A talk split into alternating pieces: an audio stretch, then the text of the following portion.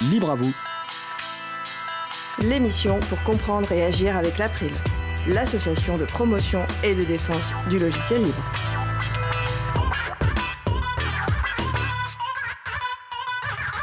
Bonjour à toutes, bonjour à tous. Vous êtes sur la radio Cause Commune 93.1 en Ile-de-France et partout dans le monde sur le site causecommune.fm. Merci d'être avec nous pour cette nouvelle édition de Libre à vous, l'émission pour comprendre et agir avec l'April, l'association de promotion et de défense du logiciel libre. Je suis Frédéric Couchet, le délégué général de l'April. La radio dispose d'un web chat, donc utilisez votre navigateur web et rendez-vous sur le site de la radio, causecommune.fm, cliquez sur chat et retrouvez-nous ainsi sur le salon dédié à l'émission.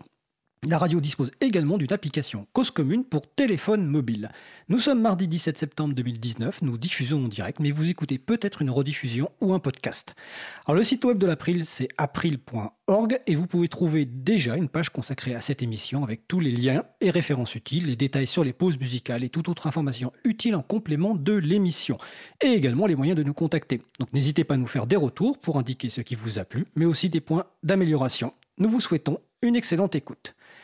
Alors maintenant le programme du jour. Nous commencerons par la chronique Les transcriptions qui redonnent le goût de la lecture de Marie-Odile Morandi qui portera sur le thème de l'état de droit à l'état de surveillance.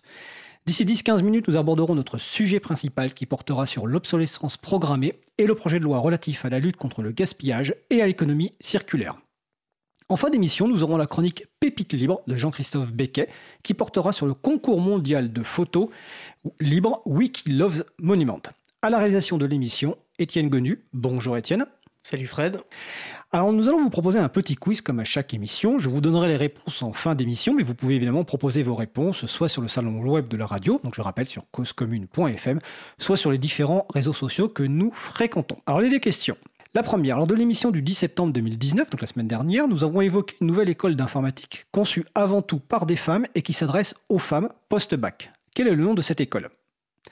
Deuxième question, on va parler dans l'émission du jour d'économie circulaire, de durée de vie, de réparabilité. Nous vous avions présenté il y a quelques mois des projets libres visant à rendre le déterminant mobile non seulement plus libre, mais aussi plus durable. Est-ce que vous pourriez citer un ou deux de ces projets? Tout de suite, place au premier sujet. Les choix, voire les coups de cœur de Marie-Odile Morandi, qui mettent en valeur deux ou trois transcriptions dont elle conseille la lecture, c'est la chronique Les transcriptions qui redonnent le goût de la lecture, donc de Marie-Odile Morandi, animatrice du groupe de travail Transcription de l'April. Bonjour Marie-Odile. Bonjour à tous. Alors, quel est ton coup de cœur aujourd'hui? Effectivement, ce mois-ci, c'est véritablement un coup de cœur. Il s'agit d'une conférence donnée à l'Ubuntu Party qui a eu lieu à Paris au mois de mai dernier, que j'avais écouté en partie parce que c'est quand même formidable ce réseau des réseaux qui nous permet de suivre en direct des conférences à distance. Et je m'étais dit, dès que c'est en ligne, c'est absolument à transcrire. Il s'agit de l'intervention de Asma Mala, maître de conférence à Sciences Po, qui dure une cinquantaine de minutes et est intitulée De l'état de droit à l'état de surveillance. Asma Mala nous explique que l'état de droit repose sur trois éléments la loi, le contrôle de la loi, donc la surveillance, et la bienveillance.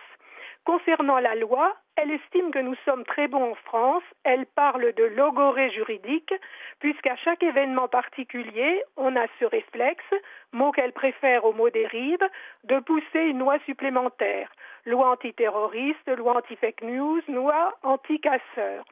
Le contrôle est exercé par l'État et par ce qu'elle appelle les métaplateformes que sont les GAFAM. Au sujet de la bienveillance, elle se demande si l'État est toujours en train de maintenir un État de droit pour le bien commun, pour l'intérêt général, ou si l'État, c'est-à-dire l'ensemble des institutions, l'ensemble des fonctionnaires, des hauts fonctionnaires, est en train de jouer sa survie au service de son propre intérêt, parce qu'elle trouve ces lois tellement vagues qu'elles pourront faire dire et faire faire n'importe quoi à n'importe qui si elles sont mal manipulées. Le constat est établi qu'aujourd'hui, la demande de la part des citoyens, c'est-à-dire nous, est une demande sécuritaire. Elle parle de discours obsessionnels. On vit pour la sécurité. La sécurité n'est plus le moyen d'assurer la vie paisible de tous, mais devient l'objectif. Asma Mala constate une différence fondamentale entre l'État et les métaplateformes. Ces dernières portent une vision du monde, une vision de l'humanité, et elles savent où elles veulent aller. Grâce à leurs fonds faramineux, elles financent la recherche fondamentale, les expérimentations, les développements par exemple sur l'intelligence artificielle. Et aujourd'hui, les meilleurs chercheurs vont chez Facebook et chez Google offrir leurs compétences. La recherche fondamentale ne se fait quasiment plus dans les universités, dans les centres de recherche, ce qui pose d'autres interrogations que je vous laisse découvrir. Les questions fusent. Est-ce qu'on partage cette vision du monde? Est-ce que c'est le monde que nous souhaitons, vers lequel nous voulons aller? Est-ce que collectivement, donc via l'État, il nous est donné la possibilité d'en débattre? Ces métaplateformes arrivent à un moment d'affaiblissement de l'État social et disent nous allons préempter un certain nombre de fonctions sociales qui initialement étaient entre guillemets gratuites et collectives, comme l'éducation, la santé. Et que se passe-t-il? L'État cherche à se transformer en État plateforme, à se mettre au niveau de ces métaplateformes dont il accepte les règles et la concurrence qu'elles vont lui faire. La fonction sociale de l'État va disparaître, ses prérogatives seront de plus en plus sécuritaires, de moins en moins sociales. Donc la collusion entre ces plateformes et de l'économie numérique et l'État fait apparaître une nouvelle gouvernance mondiale. Elle rappelle un discours du président de la République dans lequel il a lancé le concept de co-régulation entre État et plateforme avec une répartition des tâches laissant ce qu'elle appelle le punitif à l'État. En effet, si tout d'un coup les plateformes entraient dans une logique punitive, on pourrait ne plus les utiliser de façon aussi massive, parce qu'on aurait alors peur, ce qui ne ferait pas leur affaire, parce que tout le modèle économique est basé sur notre désir de nous exposer. L'État a aussi besoin de ces plateformes parce que c'est là où il va chercher nos données personnelles, d'où la surveillance qui est bien organisée sur la base de nos données personnelles. Sa conclusion est claire, le contrat social qui était liberté contre sécurité ou sécurité contre liberté est devenu liberté contre sécurité contre vie privée. D'accord, donc selon toi, c'est ton coup de cœur et cette euh, transcription de cette conférence doit être lue et relue. Tout à fait je me permets de vous inciter à écouter cette conférence, à lire ou relire sa transcription. J'ai trouvé la réflexion de Asma Mala personnelle et pertinente, donc à partager. Cela nous concerne tous. Elle nous conseille de nous documenter, de nous renseigner, de porter un regard critique. Pour elle, à l'école, on ne doit pas se limiter à l'étude du, du code. Il faut une formation à l'éthique, à l'économie numérique, car il s'agit de comprendre les enjeux d'autonomie individuelle ou collective qui ne sont absolument pas des enjeux de codage, qui ne sont pas des enjeux d'informaticiens. Ce sont des enjeux de vivre ensemble, de vision du monde et fondamentalement des enjeux de démocratie. Je vais répéter l'intitulé de cette conférence, de l'état de droit à l'état de surveillance, et vous trouverez le lien vers la transcription sur le site de l'April, sur la page de référence concernant l'émission d'aujourd'hui. Donc effectivement sur april.org. Est-ce que tu voulais mentionner autre chose, une autre transcription? Tout à fait. Comme dit précédemment, on en revient toujours à la formation de base et à ce qui est enseigné ou devrait être enseigné dans les écoles. Peut-être diront certains que c'est quelque chose de convenu en ce mois de septembre, traditionnellement, mois de rentrée scolaire, mais je voulais rappeler les transcriptions de diverses conférences tenues par Richard Stallman en France et en français depuis 2013, dans lesquelles il répète inlassablement que les écoles devraient utiliser exclusivement du logiciel libre. Là aussi, vous trouverez les liens concernant ces transcriptions à l'onglet références sur la page consacrée à l'émission d'aujourd'hui. Et vous pourrez relire les explications données par Richard Stallman dans chacune de ces conférences. D'autre part, pour approfondir le sujet, je tiens à rappeler la transcription de la chronique de Véronique Bonnet dans l'émission Libre à vous du 9 avril de cette année. Elle montre que Richard Stallman, dans ses, dans ses arguments, commence toujours par ce qui est le moins important, l'argument monétaire, pour arriver à ce qui est le plus essentiel, l'éducation morale, l'habitude d'aider les autres. Je vais faire mienne les paroles prononcées par le lieutenant-colonel Stéphane Dumont de la gendarmerie nationale dans l'émission Libre à vous du 3 septembre. J'ouvre des guillemets, j'insiste, je martèle, mais la marteau-thérapie a parfois du bon. Je pense donc qu'il est nécessaire de rappeler inlassablement les fondamentaux concernant l'enseignement de l'informatique au sein de nos établissements, d'autant plus que de nouveaux programmes doivent être mis en place au cours de cette année scolaire, en particulier au lycée. Souhaitons que les préconisations de Richard Stallman concernant l'utilisation du logiciel libre de la maternelle à l'université soient respectées et sincèrement mises en œuvre. Voilà pour la, chronique, les transcriptions qui redonnent le goût de la lecture de ce mois de septembre 2019. Bah, écoute, Marie-Odile, merci pour ces transcriptions. Je profite pour signaler, tu as parlé en introduction de l'Ubuntu Party à Paris du mois de mai dernier, donc 2019. La prochaine Ubuntu Party aura lieu donc les 16 et 17 novembre 2019 à la Cité des Sciences et de l'Industrie. Et comme tu viens de parler de Richard Stallman qui est dans l'actualité, je signale que je ferai un petit point sur l'actualité en fin d'émission concernant Richard Stallman. Écoute, merci Marie-Odile. On se retrouve le mois prochain et je te souhaite de passer une belle fin de journée. Merci à vous toutes et toutes aussi. Bonne soirée. Alors, nous allons passer une pause musicale. Nous allons écouter Beyond the Door par les journées musicales de Zik Libre en Bib et on se retrouve juste après.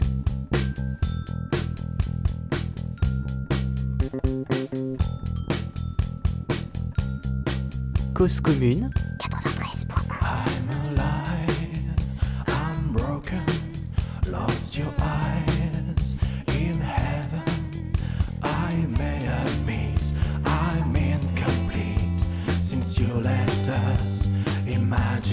realize I'm alone, still broken. You close the door, cries open, my friends are.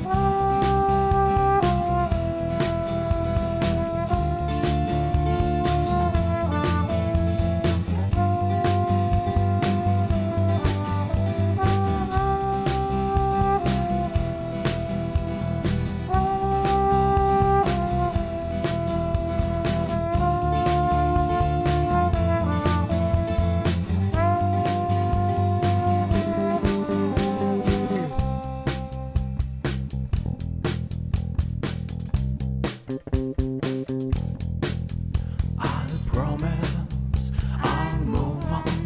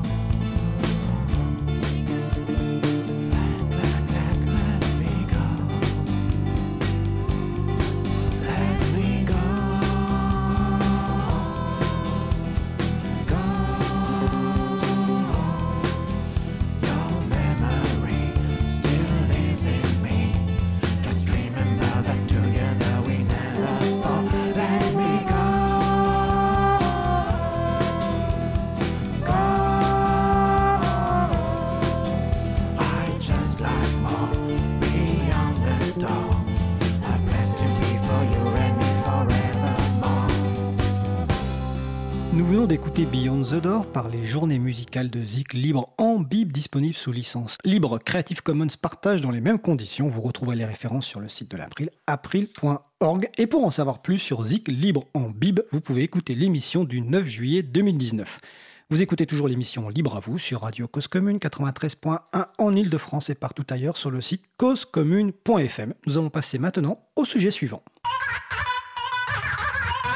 Alors, nous allons poursuivre avec notre sujet principal qui a été enregistré ce matin, qui porte sur l'obsolescence programmée, le projet de loi relatif à la lutte contre le gaspillage et à l'économie circulaire, avec nos invités Adèle Chasson de Halte à l'obsolescence programmée et Frédéric Bordage de greenIT.fr. Bienvenue, nous allons aujourd'hui parler euh, dans ce sujet long de, du projet de loi euh, relatif à la lutte contre le gaspillage et pour une économie circulaire. Et j'ai le plaisir d'avoir aujourd'hui avec moi, euh, normalement au téléphone, Frédéric Bordage. Bonjour. Bonjour. Bonjour Frédéric. Et Adèle Chasson d'Alt Obsolescence Programmée. Bonjour, merci pour l'invitation. Avec plaisir. Alors, avant de vous demander de vous présenter, je vais peut-être juste expliquer pourquoi finalement nous faisons cette émission aujourd'hui, quel est le contexte euh, contexte de cette émission. Alors, comme je vous disais, donc, il y a un projet de loi relatif euh, à la lutte contre le gaspillage et pour l'économie circulaire. Ce projet de loi, il fait partie de ces quelques lois qui, sont finalement, euh, enfin, qui sont annoncées comme une des conséquences, on va dire, de ce qui a été le grand débat organisé par le président de la République plus tôt cette année.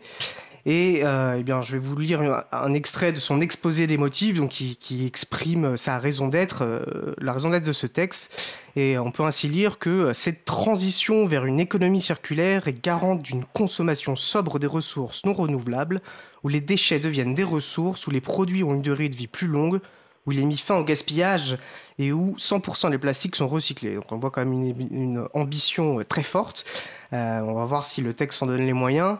Euh, alors, euh, on en parle aujourd'hui. Alors là, l'émission, pour, euh, pour tout vous dire, on, est en train de l'enregistrer pour des questions de disponibilité de nos intervenants. Et bah, pour cause, effectivement, à l'heure habituelle, notre, enfin, l'heure de la diffusion de l'émission, à 15h30, à 15h30 cet après-midi, donc, le projet de loi sera discuté en commission du développement durable au Sénat, où le texte est introduit pour la première fois. Et puis, les 24, 25, 26 septembre, là auront lieu les discussions en séance publique. Voilà, donc les, les plus gros débats. Et plus tard, ensuite, dans l'année, euh, les débats auront lieu euh, euh, à l'Assemblée nationale. Alors peut-être avant de rentrer, donc il y a un contexte aussi plus général. Hein, on sait très bien, voilà, en termes de dérèglement climatique, on sait très bien qu'il y a une problématique de gestion des déchets, de consommation de plus en plus importante en termes d'énergie par ce qu'on appelle le numérique maintenant, hein, qui est devenu un, peu à terme à, lui-même. Je vais peut-être juste citer très rapidement un, projet, enfin le projet Shift, Shift qui veut dire transition en anglais, et je pense euh, qu'on peut directement évoquer ici, ce qu'il amène des, des, données, des chiffres très intéressants. Et il a pour ambition, alors on va vous mettre le lien euh, sur le site, hein, il fait donc 88 pages, comme je disais, et, une lecture utile. Alors, je n'ai pas tout, bien sûr, j'ai pas du tout euh, prétention de pouvoir euh, résumer, résumer ce document, mais en gros, il appelle à une consommation plus sobre, une sobriété numérique, sobriété énergétique. Et surtout, il fait ressortir la nécessité d'allonger la durée de vie euh, de nos équipements informatiques, notamment de nos terminaux mobiles. Car ce qu'il fait ressortir, c'est que c'est vraiment la production euh, et euh, le traitement ensuite des déchets qui, qui consomment de manière significative le plus de ressources. Donc il y a un véritable enjeu d'allonger euh, les durées de vie, euh, les durées de vie de, nos terminaux, et c'est un peu donc un enjeu important, euh, un enjeu extrêmement important. Et surtout, ce qu'on voit, autre chiffre déterminant que fait ressortir ce projet, c'est qu'il y a une hausse tous les ans de 9% de consommation supplémentaire pour d'énergie pour le numérique en général. donc la question qu'on peut se poser, est-ce que finalement ce texte est à la hauteur des ambitions? Alors malheureusement, ce qu'on peut constater pour le moment, c'est l'absence des questions liées à l'informatique, au numérique en général dans ce texte. Et donc, c'est toute l'ambition euh, de nos différentes structures, Green IT, Alt Obsolescence Programmée, euh, donc une, une, vocation historique sur ces sujets, puis l'April là, qui, souhaite aussi s'engager pour lutter contre l'obsolescence logicielle. Et donc là, il y a un véritable enjeu pour, pour amener ce sujet dans le débat. Alors avant de rentrer dans ce fond-là, je pense qu'il peut être intéressant, voilà, justement, d'avoir un petit retour sur votre expérience, sur la raison d'être de vos structures, sur ce que vous faites. Euh, je vais peut-être proposer à, Frédéric Bordage de nous présenter. Alors Frédéric Bordage, tu peux me corriger, enfin vous pouvez me corriger. Euh, vous êtes donc un expert en, numérique responsable et puis fondateur donc de greenIT.fr. Est-ce que vous pouvez nous vous présenter et présenter votre euh, structure? Oui, tout à fait. Donc, je suis un, je suis un expert indépendant donc sur ces sujets depuis à peu près 15 ans.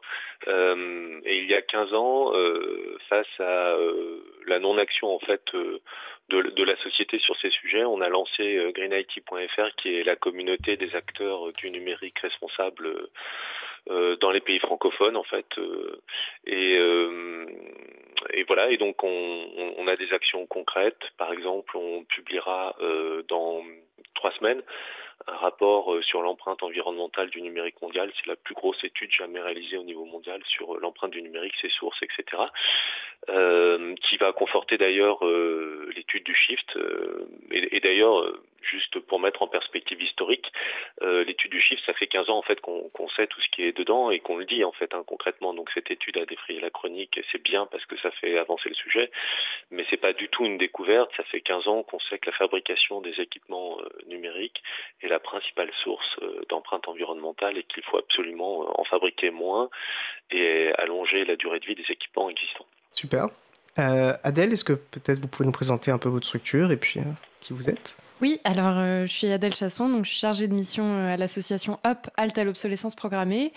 Et l'association HOP, donc, a pour objectif, elle a été créée en 2015, et elle a pour objectif de fédérer le plus de citoyens possible pour euh, influencer à la fois euh, les lois et les industriels pour aller vers des produits plus durables et réparables.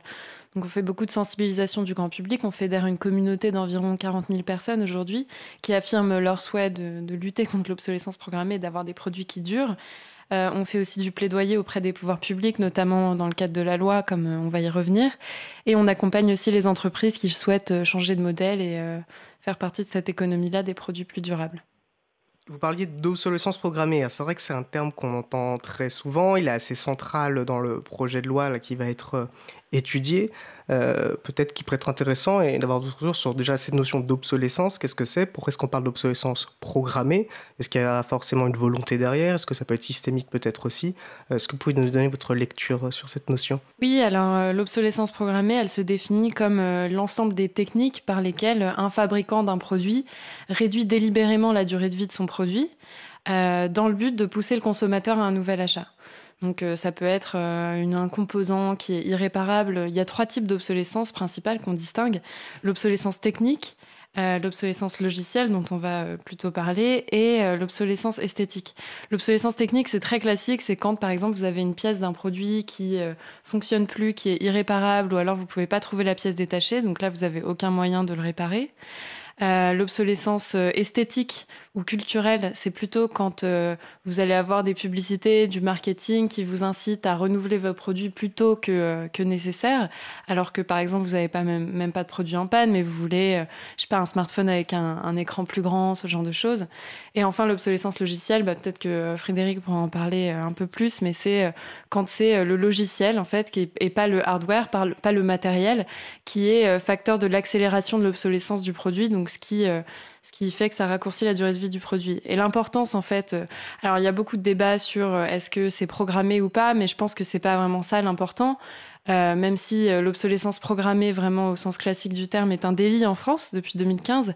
Et donc, du coup, nous, on a porté deux plaintes pour, pour essayer de, de punir ce délit. Euh, mais euh, plus largement, en fait, c'est toute la durée de vie des produits qu'il faut allonger, parce que, et notamment des produits numériques, parce que euh, l'impact environnemental de, de, ces produits se situe surtout à la phase de fabrication. Par exemple, pour un smartphone, c'est environ 80% de ces impacts environnementaux qui se situent à la phase de fabrication et non pas à la phase d'utilisation ou de transport, par exemple. D'où l'importance, en fait, d'allonger la durée de vie du produit et de ne pas fabriquer des équipements dont ça pourrait être évité, en fait. C'est vrai que mécaniquement, plus longtemps on fait durer un produit, moins souvent on en achète. C'est vrai que le, lien est direct. Alors vous parliez de 2015, donc la loi effectivement transition énergétique. Euh, alors ce qui est assez intéressant, c'est qu'on voit que, notamment dans cette définition euh, de l'obsolescence programmée, là, il y a un, amendement, donc on en parlera, euh, qui vient proposer d'enrichir la définition. Et en fait, elle reprend une proposition qui avait d'abord été acceptée, puis rejetée euh, au moment de la lecture du projet de loi en 2015. Donc on voit quand même les difficultés de faire rentrer ça, de faire rentrer ces, ces considérations dans la loi et d'avoir une politique forte. Alors, euh, vous parliez d'obsolescence logicielle et, bah, peut-être euh, si Frédéric, si vous voulez euh, donner votre définition, votre lecture de cette notion. Alors, on n'a pas encore de définition totalement arrêtée de, l'obsolescence logicielle. clairement, par contre, on, a des constats qui sont avérés aujourd'hui où on, constate donc que le logiciel va déclencher l'obsolescence du matériel. Alors euh, on a euh, différents cas qui sont notamment liés aux mises à jour dont on va reparler euh, après dans l'émission j'imagine. typiquement pour prendre l'exemple plus classique, hein, parce qu'en fait, il y, a des dizaines de formes hein, d'obsolescence logicielle, mais pour prendre l'exemple le plus classiquement vécu par les auditeurs et auditrices, c'est quand un vendeur de smartphone ne propose plus de mise à jour du système d'exploitation euh, qui permet de faire fonctionner le smartphone. Pour le cas, on, est, on, s'expose à des failles de sécurité et donc on est obligé d'abandonner euh, un équipement qui fonctionne parfaitement, simplement parce que le logiciel euh, qui s'exécute dessus n'est plus mis à jour et qu'on n'a pas envie de se faire voler ses données personnelles, par exemple. Et à l'inverse, on, on, se retrouve avec des phénomènes, le phénomène d'obésiciel, où euh, le smartphone est tellement mis à jour, et notamment avec des mises à jour évolutives, donc qui vont euh, rajouter des fonctionnalités qu'on n'a pas forcément demandées, que petit à petit il s'encrasse, euh, et tout ce gras logiciel qui va s'empiler finalement sur le smartphone va tellement le ralentir que même si l'équipement matériel est fonctionnel, l'exécution du logiciel ralentit tellement le, le matériel qu'on ne peut plus l'utiliser de façon confortable en fait. Et donc ça va nous pousser de la même façon à changer de smartphone alors qu'il fonctionne parfaitement. Donc euh, le phénomène d'obsolescence logicielle, c'est quand un, logiciel, pour une raison ou une autre, va déclencher finalement le renouvellement prématuré d'un équipement qui fonctionnait, qui fonctionnait parfaitement euh, avant qu'on mette à jour. Très bien, merci pour cette explication, et c'est très clair. Alors, J'en tire deux choses. Bon, déjà, on voit l'importance et tout l'enjeu aussi euh, bah, d'avoir une maîtrise, une maîtrise de son informatique, de la capacité de choisir ou non de mettre à jour, la capacité de pouvoir installer les logiciels que l'on souhaite, le système d'exploitation que l'on souhaite, donc finalement du logiciel libre. Et c'est pour ça donc que l'April aussi euh, s'engage sur ce texte. Et une des difficultés, et c'est vrai que et je pense qu'au-delà de ce texte, euh, on constate souvent sur des sujets techniques comment traduire cela aussi dans un langage, euh, dans un langage juridique, dans une loi qui soit d'application générale. Et là, moi, de ce que je comprends, sur l'obsolescence logicielle, on est plus en train, on, la définit entre les lignes, on la voit finalement, on la déduit plus qu'on ne l'observe. Et puis elle a des facteurs très, des aspects très divers que, que vous avez commencé à évoquer, et ce qui fait qu'il n'est pas évident euh, d'adresser la question. Alors vous parliez, euh, Adèle, ou, enfin, ou Frédéric peut peut-être euh, réagir là-dessus aussi, mais pour revenir un peu au projet de loi, divers aspects d'obsolescence. On, constate donc qu'il y a une absence de, de, l'obsolescence logicielle. Elle n'est pas du tout prise en compte actuellement dans le texte proposé par le gouvernement, par le secrétariat d'État transition euh, écologique. Est-ce que est-ce qu'on peut finalement juste euh, répondre à un aspect d'obsolescence et en ignorer un autre? J'ai l'impression quand même que c'est tout est absolument intrinsèquement lié. Qu'on peut adresser l'obsolescence programmée en ignorant sa composante logicielle? Qu'est-ce que vous en pensez? Bah, Évidemment, non. Euh, c'est vrai que le logiciel prend une importance croissante, surtout avec les objets connectés, parce qu'on a de plus en plus de logiciels et d'électronique dans, dans des appareils qui n'en avaient pas auparavant, par exemple des frigos qui sont tous connectés en Wi-Fi aujourd'hui et tout ça. Euh, mais c'est vrai que le texte ne parle pas du tout d'obsolescence logicielle, il n'y a rien là-dessus. Euh, et c'est d'ailleurs ce qu'on essaye de, changer en proposant des amendements, en proposant des choses sur l'obsolescence logicielle. Alors, il n'y a rien directement sur l'obsolescence logicielle, mais elle est abordée un peu indirectement par certains, articles du texte, notamment l'article 2 qui parle de l'indice de réparabilité. Euh, l'indice de réparabilité, c'est une note euh, sur 10 qui va être affichée sur tous les produits électriques et électroniques en magasin à partir de 2021, c'est-à-dire du coup euh, tout ce qui est électroménager, électronique, donc euh, les lave-linges, ordinateurs, smartphones et tout ça. Quand vous irez en magasin à partir de 2021, vous aurez une, une note sur 10 qui vous indiquera à quel point votre produit sera réparable ou pas. C'est-à-dire, est-ce que vous allez facilement trouver des pièces détachées? Est-ce qu'il sera facilement démontable et tout? Et euh, dans ce cadre-là, euh, pour euh, les appareils comme les ordinateurs portables ou les smartphones, on a essayé avec Frédéric aussi de faire en sorte que le logiciel soit pris en compte dans cette note de réparabilité. de voir si, voilà, est-ce qu'on peut notamment installer un logiciel libre, est-ce qu'on peut faire les mises à jour et tout ça. Et du coup, indirectement, le logiciel est quand même pris en compte dans la loi. On faut faire une transition, effectivement, rentrer dans le texte, si on voit effectivement cet indice de réparabilité. Alors, qui va être envoyé après coup pour une meilleure définition en décret. Donc là, ce sera une nouvelle étape de suivre. Euh, et donc il y a tout un enjeu effectivement de s'assurer que les composantes logicielles soient, prises en compte dans cet indice de réparabilité. Frédéric, vous aviez peut-être des choses à rajouter euh Oui, ben, en, fait, quand on regarde le, texte actuel de la loi, quand on regarde un petit peu comment le, monde politique en général euh, s'empare du sujet euh, de l'obsolescence programmée des produits électroniques, ce qu'on constate, c'est que l'électronique et l'informatique font encore peur en fait à des non-experts et que euh, le lien qui est très fort entre le déclenchement, entre le logiciel et le matériel, et donc le, le, le logiciel déclenchant l'obsolescence prématurée du matériel, est encore mal compris et mal perçu en fait finalement par les décideurs politiques qui, c'est normal, ne sont ni experts ni informaticiens euh, et donc pas experts du, du, sujet. Et donc aujourd'hui, on traite surtout la matérialité, ce qui est perceptible, euh, c'est-à-dire euh, l'objet en lui-même. Et il y a encore, je pense, un effort important d'éducation des décideurs politiques, tout parti, tout mouvement politique confondu, hein, pour leur faire comprendre à quel point le logiciel est devenu le déclencheur de l'obsolescence prématurée des équipements. Euh, aujourd'hui, clairement, il suffit d'appuyer sur un bouton quand on a un grand éditeur ou un grand fabricant. Un bouton va forcer une mise à jour euh, très grasse, très lourde et qui va faire ralentir euh, des smartphones au point qu'on puisse plus les utiliser. Hein. C'est ce qu'a reproché l'Italie, par exemple, récemment. L'Italie récemment a condamné en fait Samsung pour une mise à jour forcée qui ralentissait trop un certain nombre de smartphones et qu'on ne pouvait plus utiliser.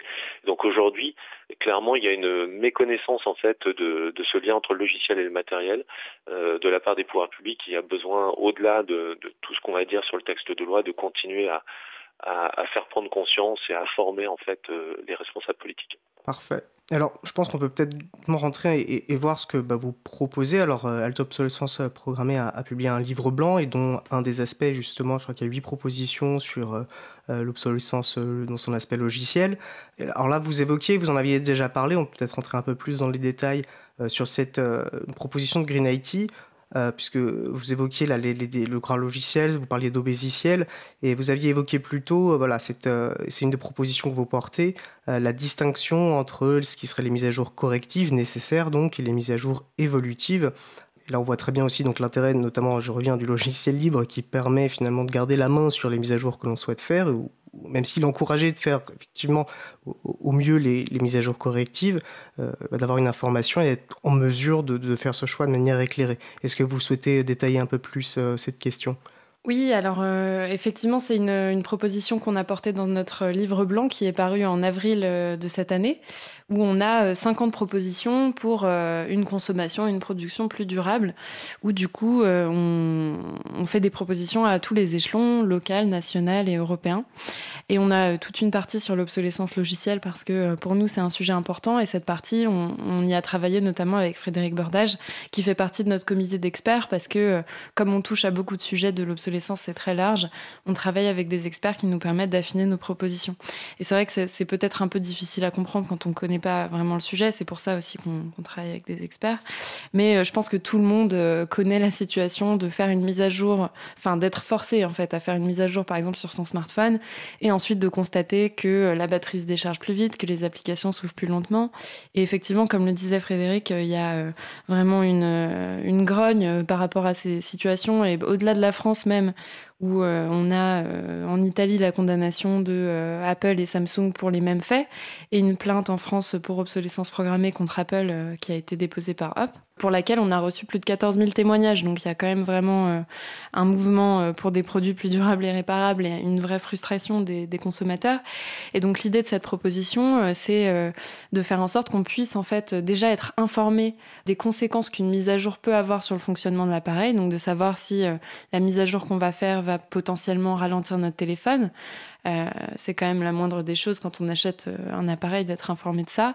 Et ensuite de euh, vraiment euh, obliger euh, les éditeurs de logiciels à dissocier deux types de mises à jour. Donc, comme le disait Frédéric, les mises à jour correctives qui corrigent des failles de sécurité qui sont nécessaires pour protéger ces données personnelles et tout ça, et les mises à jour plutôt évolutives de confort, donc qui vont apporter des nouvelles fonctionnalités, par exemple revoir le, design de, du système d'exploitation, ajouter des, des, nouvelles fonctionnalités. Frédéric, peut-être si tu veux compléter ou préciser euh, certaines choses euh, que j'ai dites Oui, mais en, fait, ce qu'on demande euh, concrètement, c'est que les mises à jour correctives soient distinguées clairement des mises à jour évolutives et notamment que les mises à jour évolutives soient dans un système qu'on appelle le double opt-in, c'est-à-dire qu'on est euh, qu'on demande le consentement systématique de l'utilisateur avant toute installation d'une mise à jour évolutive, ce qui fait que ça permettrait aux utilisateurs de choisir eux-mêmes euh, d'engraisser euh, leur système d'exploitation au point que ça le fasse ramer ou pas. Et donc l'idée c'est qu'on puisse maîtriser euh, simplement son smartphone, son ordinateur portable et qu'on puisse maîtriser les mises à jour de confort. C'est pour ça qu'on tient absolument à ce qu'il y ait euh, un consentement systématique de l'utilisateur, euh, ce, qui, ce qui fait qu'après après cette grogne dont parlait Adèle avec plus de 14 000 personnes qui sont revenues vers nous, après on choisit en fait, on choisit de de diminuer volontairement euh, la durée de vie de son smartphone euh, euh, ou pas en fait concrètement. On devrait, en enfin, compte tenu du code de la consommation hein, même, hein, on devrait être informé systématiquement quand la nature du logiciel est changée par une mise à jour. ça devrait être un minimum aujourd'hui en 2019 compte tenu du droit de la consommation. Si je peux juste ajouter quelque chose, je pense que le problème des smartphones en particulier, c'est que c'est vraiment les, les cumulards de l'obsolescence programmée. C'est-à-dire que comme je le disais tout à l'heure, il y a trois types d'obsolescence. L'obsolescence technique, euh, la plus classique du terme, voilà, quand euh, quelque chose ne fonctionne plus, logiciel et esthétique. Et les smartphones, en fait, on peut avoir vraiment les trois types, c'est-à-dire une difficulté, par exemple, à réparer, euh, une batterie qui est soudée, qui est très difficile à remplacer, ou alors euh, un écran qui coûte 600 euros à réparer, comme c'est le cas euh, pour les, derniers iPhone, les derniers iPhones par exemple, et une obsolescence logicielle quand on fait une mise à jour qui va être lente, et puis le moment où on fait une mise à jour, on va avoir une énorme publicité qui va nous vanter la rapidité et le design des nouveaux smartphones, et donc forcément tout est un peu fait pour nous pousser au renouvellement un peu prématuré de notre appareil. C'est intéressant ce que vous dites et on voit aussi à quel point finalement aussi elles sont, elles sont très liées ces formes d'obsolescence. Mm. Euh, l'aspect logiciel, mais des fonctionnalités nouvelles logicielles vont pouvoir peut-être amener un, biais culturel ou une incitation, on va dire, par mimétisme ou parce qu'un nouveau service et que nos, nos, nos, proches euh, l'utilisent également. On va être incité ainsi de suite à, toujours rajouter finalement du gras numérique, comme euh, l'évoquait Frédéric Bordage. Et on voit l'importance à nouveau là, de, bah, de la garantir et d'éduquer à la liberté informatique et au fonctionnement. Et là, on voit que c'est comme beaucoup de choses, hein, le savoir est une forme de pouvoir et c'est comme ça qu'on peut s'assurer euh, bah, d'avoir une, gestion euh, responsable mais maîtrisée réellement. On est vraiment avec une vraie connaissance euh, des implications de nos, de nos pratiques. Et là, on est, j'ai l'impression plus, on en reviendra peut-être sur l'autre aspect qui serait plutôt, euh, dire, l'obsolescence euh, introduite euh, dans les produits, mais on voit vraiment que l'aspect finalement aussi systémique, où on est toujours poussé à la consommation, où il y a une accélération toujours plus poussée, mais qui est assez inhérente peut-être au système économique tel qu'il fonctionne. on voit l'importance et la manière, grâce à nos libertés informatiques, de pouvoir reprendre possession et reprendre une maîtrise de nos outils. Je vous propose de faire une petite pause musicale avant peut-être de voir les autres propositions, les autres, euh, les autres amendements portés par les sénateurs. Avec, donc on vous laisse avec Kelly, Kelly Mays 2012. Answer the question, what do I believe? December 21st, 2012 means. Do I think humanity will succeed? Do I think we will get swallowed by the sea? Let's trace it to hell in a handbag is what we're facing. Greed capitalism has us replacing one over need products, oversee the poor and the weak lead the rich and ignorant feed. But there's another message being told. Not one of doom and gloom, but our collective power to behold. We must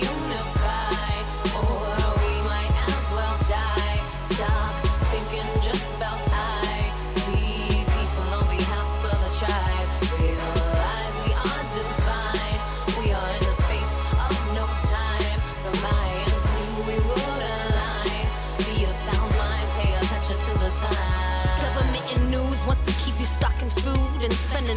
Instead, use your heart. It'll community. You know it's all fake. Babylon don't want unity. Want your mind an earthquake. Don't want us to co-create. I've been gathering the girls and owls. We run deep. White buffalo calf. Women leading love. Armies. Red road. Below feet. We are rainbow warriors. Replacing the warriors. Write a whole new story of hope. Peace in our heart. Be our own particle accelerator. And press start. I heard this from a Mohawk, Hopi, Navajo, and Aztec. Indigenous prophecy, many think we're heading for Atlantis. Mayan message of opportunity resonates.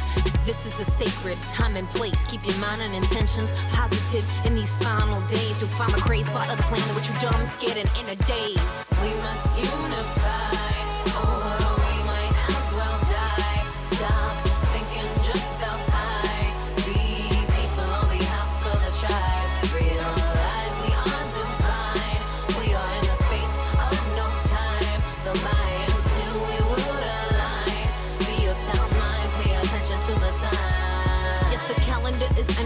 Means a shift in consciousness that is depending on our internal and collective ascending into unity that is unending. We may lose power in the final hour. What message are you sending? If you don't dig transcendence, then try these Ten Commandments. One, be grateful and fun. Love all like never before. Two, forgive all in yourself. Forget, set, let's go. Three, let be, let live. Honor, exchange, accept, give. Four, Transmute fear, just feel it, then let go.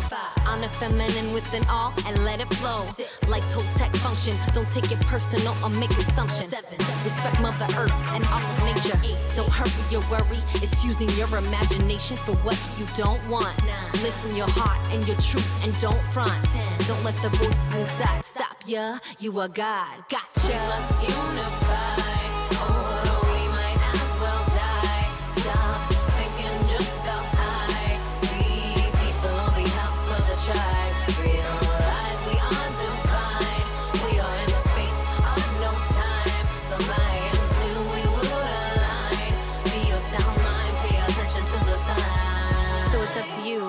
Tremendous opportunity to shift from the love of power to the power of love. I, for one, will be doing all I can to envision and create the rebirthing of a planet that works for all. Vous êtes toujours euh, avec, euh, avec nous pour, sur Libre à vous, l'émission de l'April, pour comprendre et agir avec nous euh, pour les libertés informatiques. Euh, vous venez d'écouter 2012 de Kelly Mays, et si vous avez prêté attention, elle est tout à fait en lien avec notre émission, puisqu'elle appelle à une meilleure conscience euh, écologique. Euh, donc je suis toujours avec Frédéric Bordage de Green IT et Adèle Chasson de Alt Obsolescence Programmée et nous parlions voilà, d'obsolescence logicielle en général et euh, plus spécifiquement dans le cadre euh, du projet de loi relatif à la lutte contre le gaspillage et pour une économie circulaire. Donc, comme je vous disais, euh, bah, à un moment, là, on est en train d'enregistrer mardi 17, euh, bah, il est 10h40, mais là, vous vous écoutez, il doit, euh, on est dans l'après-midi, et en, ce moment, donc, au moment de la diffusion, le, projet de loi est, est, débattu au sein de la commission développement durable du Sénat, et plusieurs amendements, quelques amendements ont été déposés, et, la plupart reprenant peut-être, d'ailleurs, enfin, pas peut-être, reprenant des propositions portées par, par HOP et par Green IT. donc, on peut citer, voilà, alors D'ailleurs, je vous rappelle, tous les, tous les documents qu'on évoque euh, seront en lien sur euh, april.org, sur la page de référence, vous pourrez tous les retrouver. Et notamment, notre, on a fait une actu où on récapitule ces, les différents amendements que je vais vous citer, euh, et avec les liens directs. Donc, on a par exemple le COM 87, porté par Guillaume Gontard du groupe communiste républicain, qui parlait, qui lui euh, adresse la question de la distinction entre les mises à jour correctives et mises à jour évolutives et l'importance de l'information autour de cette distinction. On a trois amendements euh, similaires, euh, donc 86, 346 et 398, portés respectivement par les communistes, par le Parti socialiste et par la République en marche qui, euh, qui vise à préciser que toute technique, y compris logiciel, par lequel un metteur sur le marché vise à rendre impossible la réparation ou le reconditionnement d'un appareil hors de ses circuits agréés, est interdit. on peut voir l'importance et l'utilité d'une telle disposition. Euh, puis on peut également citer euh, le COM 404, qui ne peut que prêter à sourire quand on sait que le code 404 voilà, évoque une erreur informatique. Euh, cet amendement est intéressant, ce qu'il propose. Bon, c'est assez classique dans les projets de loi de proposer des rapports, mais celui-ci appelle euh, la remise d'un rapport en janvier 2022, donc on a un peu de temps, mais un rapport sur l'obsolescence logicielle remis par le gouvernement euh, à l'Assemblée. C'est un amendement porté par la République en marche. Donc au moins, il aura le mérite d'assurer finalement qu'il y ait un débat autour de ces questions. Je pense qu'on peut peut-être, puisqu'on évoquait donc les différentes propositions, s'arrêter peut-être un moment sur celle que j'ai citée, hein, sur le, fait de ces techniques qui rendent impossible la réparation, le reconditionnement. Alors on a parlé de réparation, on n'a pas parlé de reconditionnement, et ça c'est effectivement une manière euh, utile de, faire euh, progresser la durée de vie, puis d'éviter de consommer des nouveaux terminaux, c'est-à-dire qu'on va prendre un ancien terminal et euh, par un certain savoir-faire, qui soit technique aussi par, des mesures logicielles, lui redonner une seconde vie, un second souffle, et donc d'augmenter sa durée de vie. Peut-être pouvez-vous nous détailler bah, qu'est-ce qui vous a porté à, pousser cette proposition et qu'est-ce qu'elle implique? Oui, alors effectivement, donc euh, le, reconditionnement, on pourra peut-être en reparler en dernière partie, mais c'est vraiment de remettre à neuf des produits euh, qui ont déjà eu une première vie, donc c'est euh, d'allonger aussi la durée de vie de, ces produits. effectivement, on a fait plusieurs propositions qui ont été reprises par des sénateurs dans le cadre des amendements de la loi. Sur l'obsolescence logicielle notamment, mais aussi euh, pour nous, en tout cas, beaucoup plus large aussi sur tous les produits, les pièces détachées, les garanties, la réparation, tout ça. Euh, et euh, c'est vrai qu'on peut distinguer un peu deux niveaux d'ambition, euh, ceux qui relèvent de la contrainte, c'est-à-dire par exemple à obliger en fait les mises à jour à être dissociées, comme on en parlait, entre mises à jour correctives et évolutives. Donc ça, c'est quand même assez ambitieux. on verra si, si ce sera accepté, notamment par le gouvernement et tout ça et euh, un autre niveau d'ambition un peu plus bas qui est euh, la dernière proposition dont vous avez parlé, celle de faire un, rapport sur l'obsolescence logicielle. Parce que quand on parle de dissociation des mises à jour euh, avec les décideurs publics, souvent la réaction qu'on a, c'est, bah, comme le disait Frédéric, en fait, un peu euh, une appréhension, une incompréhension aussi de ce que c'est vraiment une mise à jour, euh, comment ça fonctionne, est-ce qu'on peut vraiment dissocier les deux et tout ça. Et du coup, notre proposition, c'est aussi bah, potentiellement, on pourrait faire un rapport, mais plutôt vraiment que sur l'obsolescence logicielle pour vraiment comprendre ce que c'est, un rapport donc du, du gouvernement au Parlement, euh, donc un rapport officiel qui donne aussi euh, un, certain nombre de propositions pour ensuite euh, le traduire en, mesures concrètes. Du coup, qui expliquerait bah, voilà, quels sont les enjeux derrière l'obsolescence logicielle, qu'est-ce qui se fait dans d'autres pays aussi, parce que c'est quelque chose qu'on ne connaît pas forcément et c'est un des sujets assez nouveaux en plus. Et quelles mesures on peut mettre en place pour allonger la durée de vie des équipements numériques? Frédéric? Oui, bah, sur la réparation, en fait, on a, on a une proposition commune sur euh, notamment la, mise à la mise à disposition des mises à jour, parce que quand on veut réparer ou reconditionner, ce qui est finalement la même chose, hein, euh, quelque part dans, le geste technique, euh, la, la, première chose dont on a besoin au niveau logiciel, c'est que bah, les versions de systèmes d'exploitation, les mises à jour de ces systèmes d'exploitation et les drivers, donc les pilotes qui vont permettre de, de piloter certains périphérique soit disponible simplement. Sinon, ben, on ne peut pas on peut pas commercialiser euh, une machine remise en état ou réparée avec une version la, version du système d'exploitation que l'on souhaite. Et donc clairement, euh, on voit directement le lien avec euh, notamment les logiciels libres qui sont disponibles eux. voilà. Donc dans nos propositions, on a l'obligation de mise à disposition des mises à jour logicielles des pilotes périphériques et des systèmes d'exploitation pour simplement que les réparateurs puissent faire leur travail. Euh, ça, c'est le, premier aspect qui peut bloquer aujourd'hui au niveau logiciel quand on veut allonger la durée de vie d'un matériel. Euh, et puis, on a un deuxième aspect qui est celui des verrous logiciels. On a eu le cas euh, plusieurs fois ces deux dernières années où quand des réparateurs souhaitaient, par exemple, remplacer une pièce défectueuse sur un smartphone donc remplacer une pièce matérielle indéfectueuse sur un smartphone, le système d'exploitation détectait que euh, la pièce défectueuse était une pièce générique et pas la pièce vendue par le fabricant du smartphone et bloquait l'usage euh, du smartphone par exemple. Euh, on a un certain nombre donc de verrous logiciels qui verrouillent la réparation, en tout cas qui obligent les réparateurs à réparer exactement comme le souhaitent les fabricants, avec exactement les pièces que eux vendent et surtout pas d'alternatives. Et donc on pense que ce deuxième sujet sur les verrous logiciels, en fait, est un sujet euh, très important si on veut pouvoir allonger la durée de vie de nos équipements numériques au sens large, ordinateurs, smartphones. Il faut pouvoir les réparer, il faut pouvoir les réparer comme on souhaite les réparer, avec qui on souhaite les réparer, où on souhaite les réparer. Et donc les verrous logiciels, c'est aussi un, un gros frein aujourd'hui à l'allongement de la durée de vie de ces produits. Oui, tout à fait. Alors, pour peut-être pour prendre une analogie, hein, pour nos auditeurs auditrices, on imagine par exemple un capot de voiture. Est-ce qu'il faudrait une clé spéciale pour qu'un garagiste puisse euh, lever le capot, une clé spéciale pour qu'il puisse aller euh, observer les différentes composantes et une clé spéciale qui serait bien sûr fournie par euh, le fabricant exclusivement de la voiture. On imagine bien les grosses problématiques, les grosses limites que ça peut mettre en termes de réparabilité. Et sur le terme de verrou, qu'on ait bien aussi à l'esprit qu'il ne s'agit pas de verrouillage comme un cadenas qui viendrait protéger, parce que c'est parfois l'argument disais, il s'agit bien de bloquer, d'empêcher, de restreindre l'accès l'accès à certaines composantes, à certains logiciels. Donc, par exemple, effectivement, dans ce sens là euh, on, va essayer à la, on, agit de manière euh, générale, mais dans ce projet de loi, on va essayer de porter une proposition qui va par exemple dans le même sens, et juste pour donner par différents aspects. On sait qu'il existe, euh, alors ça se passe au niveau de la carte mère, je vais pas du tout entrer dans les détails techniques, mais des systèmes qui empêchent tout simplement l'installation d'un système d'exploitation, notamment un système d'exploitation libre. Donc en termes de reconditionnement, ça, ça va être un gros blocage et en termes de liberté informatique, bien sûr. Euh, alors le temps file, je vous propose peut-être, alors déjà bah, pour nos auditeurs auditrices, de se demander euh, qu'est-ce qu'on peut faire. Euh, alors sur ce projet de loi, donc nous, l'April, et bien sûr j'imagine à l'obsolescence programmée, vous allez continuer à sensibiliser, à informer.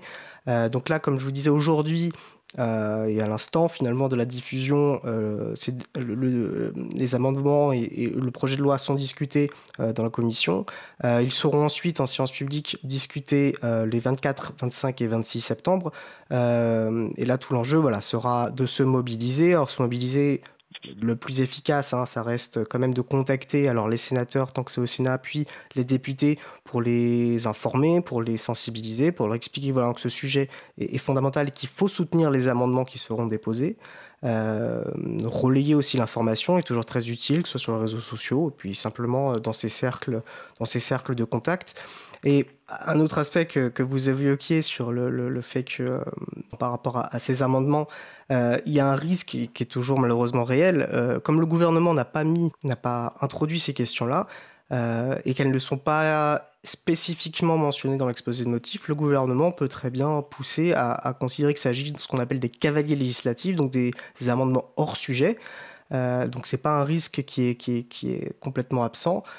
L'intérêt, par contre, voilà, d'avoir des amendements, notamment République en marche, qui appellent à un rapport, peut donner de l'espoir qu'au moins le débat ait lieu sur ces sujets et qu'on en parle pendant, pendant l'étude euh, du, euh, du, sujet. Et au-delà du projet de loi, là, je pense que vous aurez euh, des choses à, proposer et, à informer à, nos auditeurs auditrices. C'est finalement aussi, alors, qu'il y a ce projet de loi, mais dans les pratiques quotidiennes, ce qu'on peut faire pour voilà, améliorer la durée de vie, pour avoir un rapport plus responsable, plus durable, faire durer finalement nos, terminaux mobiles, nos ordinateurs et, nos équipements en général. Euh, oui, si je peux juste ajouter une chose sur le projet de loi. Donc effectivement, je pense que c'est toujours intéressant d'envoyer un petit mail à son, à son sénateur ou à son député pour euh, euh, aussi lui demander en fait ce qu'il fait pour allonger la durée de vie des produits, pour prendre en compte l'obsolescence programmée dans, dans, dans, ce texte juste en fait pour porter ce problème à, la connaissance des, sénateurs et des députés aussi, qui sont quand même responsables euh, de, devant leurs électeurs. Et euh, le problème de ce projet de loi, en fait, euh, et ses limites surtout, c'est qu'il se concentre beaucoup sur l'information du consommateur. L'idée, c'est de dire, en fait, que si on informe le consommateur de quel produit est le plus réparable, de quel produit est le plus vertueux pour l'environnement et le moins vertueux, euh, bah, ça va un peu régler le, problème de, de l'obsolescence. Et euh, en fait, il suffira de choisir les meilleurs produits. Mais euh, ce qu'on voit, nous, et ce qu'on a vu par un sondage qu'on a fait au moment des élections européennes, c'est que les consommateurs attendent avant tout de, de, la part des pouvoirs publics de vraiment apporter des, des obligations, des contraintes, notamment sur les entreprises, pour empêcher en fait des pratiques problématiques. Euh, par exemple d'interdire l'obsolescence programmée au niveau européen ou d'imposer une durée de disponibilité des pièces détachées. Euh, les gens trouvent ça aberrant en fait qu'on puisse acheter par exemple un téléphone portable qui n'est plus de pièces détachées après deux ans. Donc ça veut dire qu'on ne peut pas le réparer concrètement. Euh, donc c'est important aussi de faire comprendre qu'il faut aller plus loin que juste l'information du consommateur et vraiment ne pas hésiter à euh, ce que l'État exerce son pouvoir de contrainte et d'interdiction aussi. Et sur ce qu'on peut faire au niveau individuel, euh, à son échelle, pour allonger la durée de vie des produits, notamment numériques, euh, il y a plein de choses. notamment, du coup, on en parle beaucoup, nous, sur notre plateforme produitsdurables.fr pour euh, donner des, informations et des conseils très concrets euh, à chacun euh, pour faire durer ses produits, notamment smartphone et ordinateur. Donc comment acheter durable, entretenir son produit, des ressources pour réparer ou faire réparer, et enfin bien gérer tout ce qui est garantie, bien comprendre la différence entre garantie légale et commerciale, comment faire jouer la garantie et comment se débarrasser de son produit dans le respect le plus le meilleur respect de l'environnement possible et notamment pour les smartphones du coup ça passe par, euh, bah, si vous souhaitez acheter un smartphone, pourquoi pas plutôt en acheter un euh, reconditionné, comme on disait, plutôt que neuf, pour éviter euh, la pression sur les ressources naturelles qu'a un smartphone, parce que c'est voilà beaucoup de métaux rares et un gros impact environnemental au moment de la fabrication. Donc pourquoi pas acheter un smartphone qui a déjà servi. Et puis entretenir son téléphone, protéger l'écran, la batterie, tout ça, il y a des, des choses très, très simples à mettre en place. donc voilà. Et puis à la fin, en fait, notre plateforme Produits Durables donne aussi voilà, des classements des marques les plus fiables par catégorie de produits, donc les marques les plus durables, réparables. Et chacun peut contribuer à ces classements en notant ses produits à la fin de, leur vie. Quel produit a été le plus durable, le plus fragile, le plus difficile à réparer? Très bien. Donc, ce que je retire de, ce que vous dites, c'est d'une part, effectivement, l'information est importante, mais déjà aussi, il faut savoir comment comprendre cette information, comment la traiter, comment l'utiliser finalement pour, euh, bah, pour en faire un, savoir qui soit utile.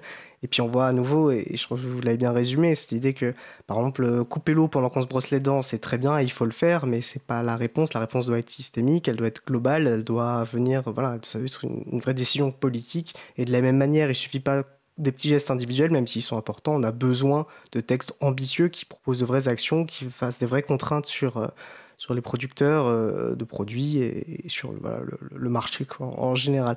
Euh, Frédéric, est-ce que vous avez des conseils pour nos auditeurs auditrices ou d'autres choses à dire sur le projet de loi? Alors en fait, euh, sur les conseils, je les renverrai directement sur notre site greenIT.fr où on a euh, des articles avec des listes de gestes clés à mettre en œuvre. Euh, pour, tout ça pour gagner du temps, parce qu'il y a un dernier point, je pense, qui est important à aborder, qu'on n'a pas abordé sur le projet de loi, c'est les objets connectés. On s'attend à un tsunami d'objets connectés, hein, jusqu'à plus de 65 milliards d'objets connectés d'ici quelques années. Et ce qu'il faut savoir, c'est qu'un objet connecté, aujourd'hui, dans sa conception, c'est comme une télévision qui serait bloquée sur une seule chaîne. Euh, imaginez que le fournisseur du contenu de la chaîne de télévision euh, dépose le bilan, alors votre objet connecté devient crétin euh, et n'a plus du tout la capacité, ne fonctionne plus. Et donc ce qu'on appelle techniquement l'ouverture des API des objets connectés et qui va beaucoup résonner pour les, les gens qui connaissent le monde du logiciel libre, l'ouverture de, ces API, ça revient simplement à dire on, ne devrait pas, et là je reboucle sur le projet on ne devrait pas pouvoir en 2019 vendre dans le monde des télévisions ou des radios bloquées sur une seule chaîne sans pouvoir, sans laisser la possibilité aux consommateurs de pouvoir changer de chaîne de télévision ou de fréquence de radio. Or, c'est ce qu'on est en train de faire avec les objets connectés. Il y a donc un enjeu énorme euh, d'un point de vue législatif sur ce sujet-là et je pense que c'est un sujet qu'il faudra vraiment aborder, euh, j'espère qu'on arrivera à l'aborder dans le cadre de la loi économie circulaire et si c'est pas le cas euh, ultérieurement, parce qu'on est en train euh, de créer euh, l'obsolescence, très d'accélérer l'obsolescence de milliards d'équipements numériques, des dizaines de milliards d'équipements numériques. Donc je pense que c'est un, autre sujet vraiment très important à aborder. Oui, alors vous parliez, juste pour préciser, pour dérouler, vous parliez d'API, donc d'interface de programmation, et clairement, je pense qu'Alun demande de cette tendance de développement énorme des objets connectés, on voit bien que finalement l'obsolescence logicielle, c'est pas juste les ordinateurs et, terminaux mobiles, même si c'est déjà quelque chose de conséquent, ça a effectivement un impact euh, significatif sur énormément euh, de enfin, d'équipements qu'on peut avoir et, de la manière dont on consomme euh, en général. Un, objet connecté, il est intelligent parce qu'il est connecté. Si euh, quand il est connecté, euh, il reçoit plus de données parce qu'il euh, y a un problème technique ou un dépôt de bilan, alors alors il fonctionne plus. Et donc c'est vraiment c'est vraiment critique de pouvoir ouvrir en fait les interfaces de communication de ces objets. c'est vraiment un sujet absolument critique. Frédéric, je crois que vous allez devoir nous, quitter bientôt. Est-ce que vous avez un dernier mot peut-être que vous souhaitiez alors peut-être un peu plus pour ouvrir le, sujet un peu plus philosophique, ce que moi ce que je note hein, depuis 15 ans, c'est qu'on a vraiment une convergence dans les valeurs fondamentales entre le monde du développement durable, euh, Hop, KNIT.fr, etc., qui, euh, qui tente de, léguer finalement un avenir, si on se concentre sur le numérique, un avenir numérique plus enviable pour nos enfants, et le monde du logiciel libre, en fait, qui depuis alors, des décennies, finalement partage les mêmes valeurs, et on, voit aujourd'hui converger un, peu partout dans, dans, la société, en fait, des visions, en fait, qui sont en train de converger vers cette forme de sobriété numérique, avec toutes les valeurs qu'on peut avoir de partage entre le monde du libre et le monde du développement durable et je trouve que c'est très encourageant en fait euh, pour l'avenir de nos enfants. Un beau, mot de conclusion. Mhm. Euh, Adèle Chasson, un, quelque chose à rajouter Oui, euh, il y a une proposition aussi euh, qu'on a euh, qui est importante dans le cadre de la loi, dont j'ai pas parlé encore, c'est sur l'indice de réparabilité. L'une de nos propositions principales, en fait, c'est d'aller plus loin que ça, vers un indice de durabilité, c'est-à-dire d'un affichage de la durée de vie des produits. parce que ce qu'on constate, c'est que les consommateurs, ben, ok, c'est bien de savoir si qu'on va, va pouvoir réparer un produit en panne, mais ce qu'on veut quand même, c'est qu'il tombe pas en panne de base. Donc, euh, de savoir à quel point il va pouvoir être durable, solide euh, et euh, réparable, ben, c'est dans un indice de durabilité plus large, du coup, c'est important. Et on a aussi fait des propositions dans ce sens-là, surtout qu'un indice de durabilité, du coup, inclut plus la question du logiciel, parce que le logiciel, c'est pas seulement de la réparabilité, c'est aussi de la durabilité, de savoir qu'on va pouvoir voilà, installer des logiciels libres revenir à une version précédente, etc., ça peut être considéré plutôt comme de la durabilité que de la réparabilité.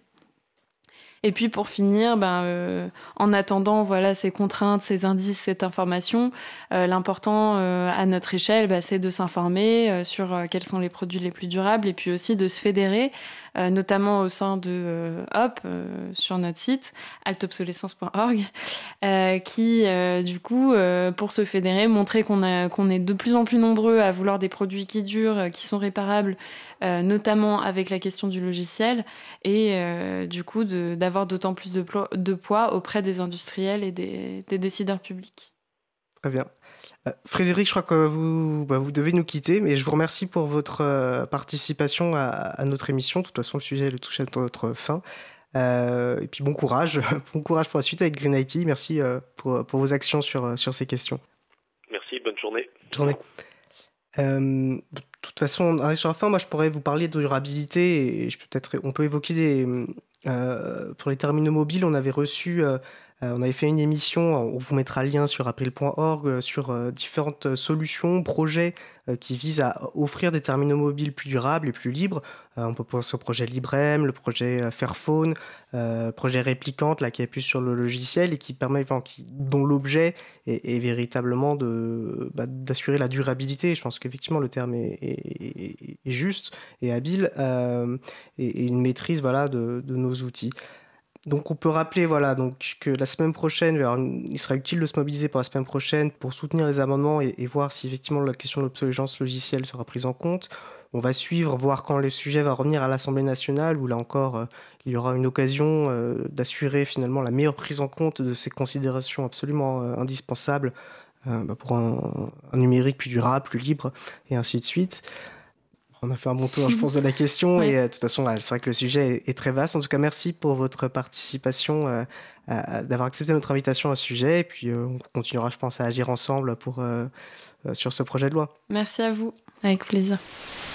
Eh bien, c'était le sujet consacré à l'obsolescence programmée et au projet de loi relatif à la lutte contre le gaspillage et à l'économie circulaire, donc avec nos invités Adèle Chasson de Halt à l'obsolescence programmée et Frédéric Bordage, expert indépendant numérique responsable et fondateur de GreenIT.fr et membre du comité d'experts de Halt à l'obsolescence programmée. Nous allons faire une pause musicale. Nous allons écouter Seven Sisters par Bert Gered et on se retrouve juste après. You are thinking of love. Now that your house sleeps in silent renown. Cause commune 93.1 Once again, fight your fingernails down.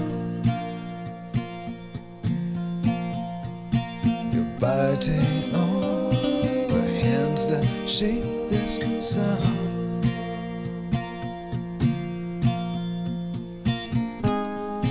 First to go out, first little heart.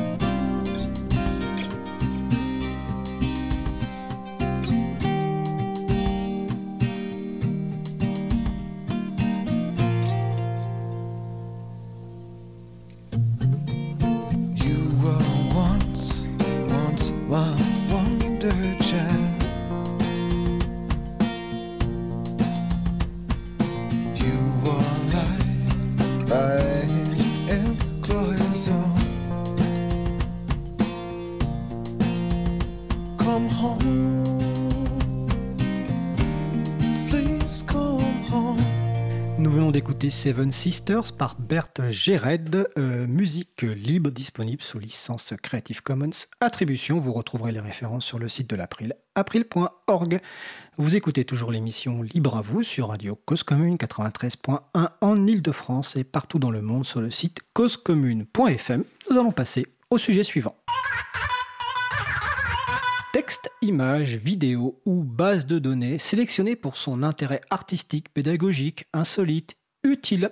Jean-Christophe Becquet nous présente une ressource sous une licence libre. Les auteurs ou à l'origine de ces pépites ont choisi de mettre l'accent sur les libertés accordées à leur public, parfois avec la complicité du chroniqueur. C'est donc la chronique Pépite libre de Jean-Christophe Becquet, président de l'April. Bonjour Jean-Christophe. Bonjour.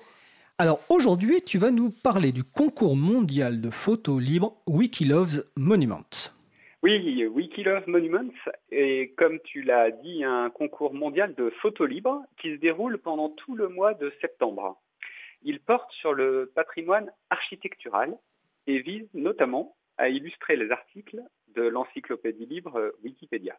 Le concours, initié en 2010 aux Pays-Bas, a été officiellement reconnu comme le plus grand concours de photographie du monde en 2012. Il se décline aujourd'hui dans 48 pays et a déjà permis d'enrichir la médiathèque libre Wikimedia Commons de plus d'un million et demi d'images partagées par 60 000 contributeurs. Dans chaque pays participant, un jury choisit les 10 meilleures photos qui participent ensuite à la sélection mondiale.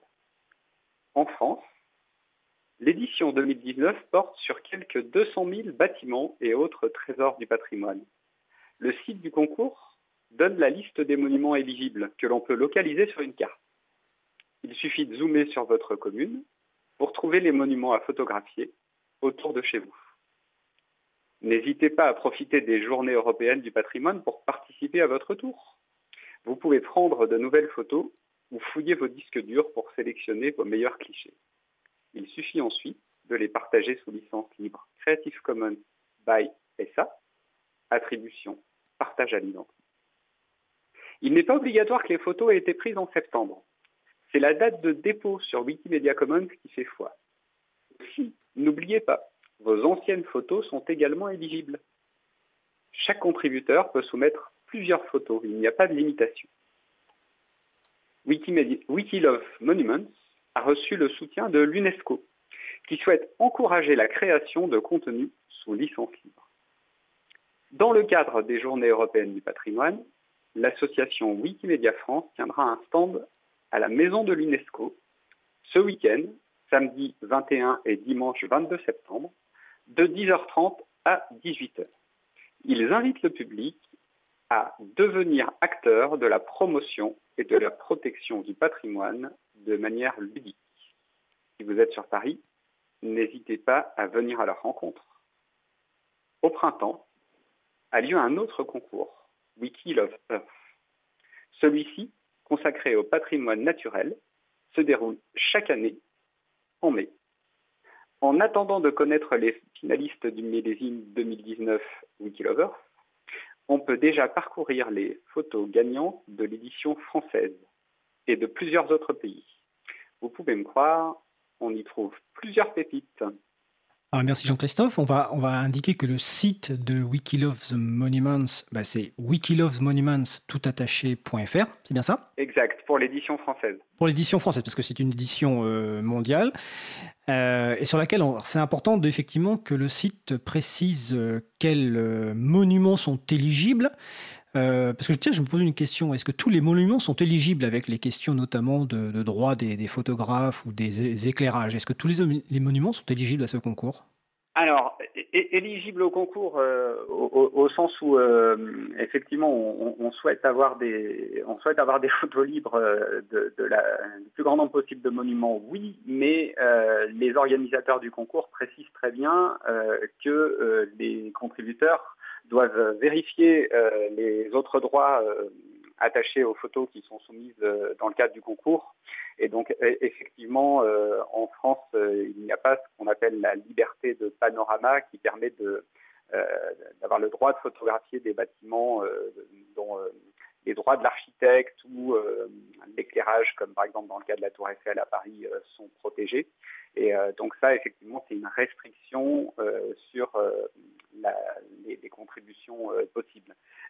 il n'en demeure pas moins que il y a euh, un très grand nombre euh, de bâtiments aujourd'hui euh, qui ne sont plus protégés par des droits et qu'on peut aller librement photographier pour illustrer Wikipédia et contribuer au concours Wikilove Monuments. D'accord. Et on peut contribuer jusqu'à quelle date?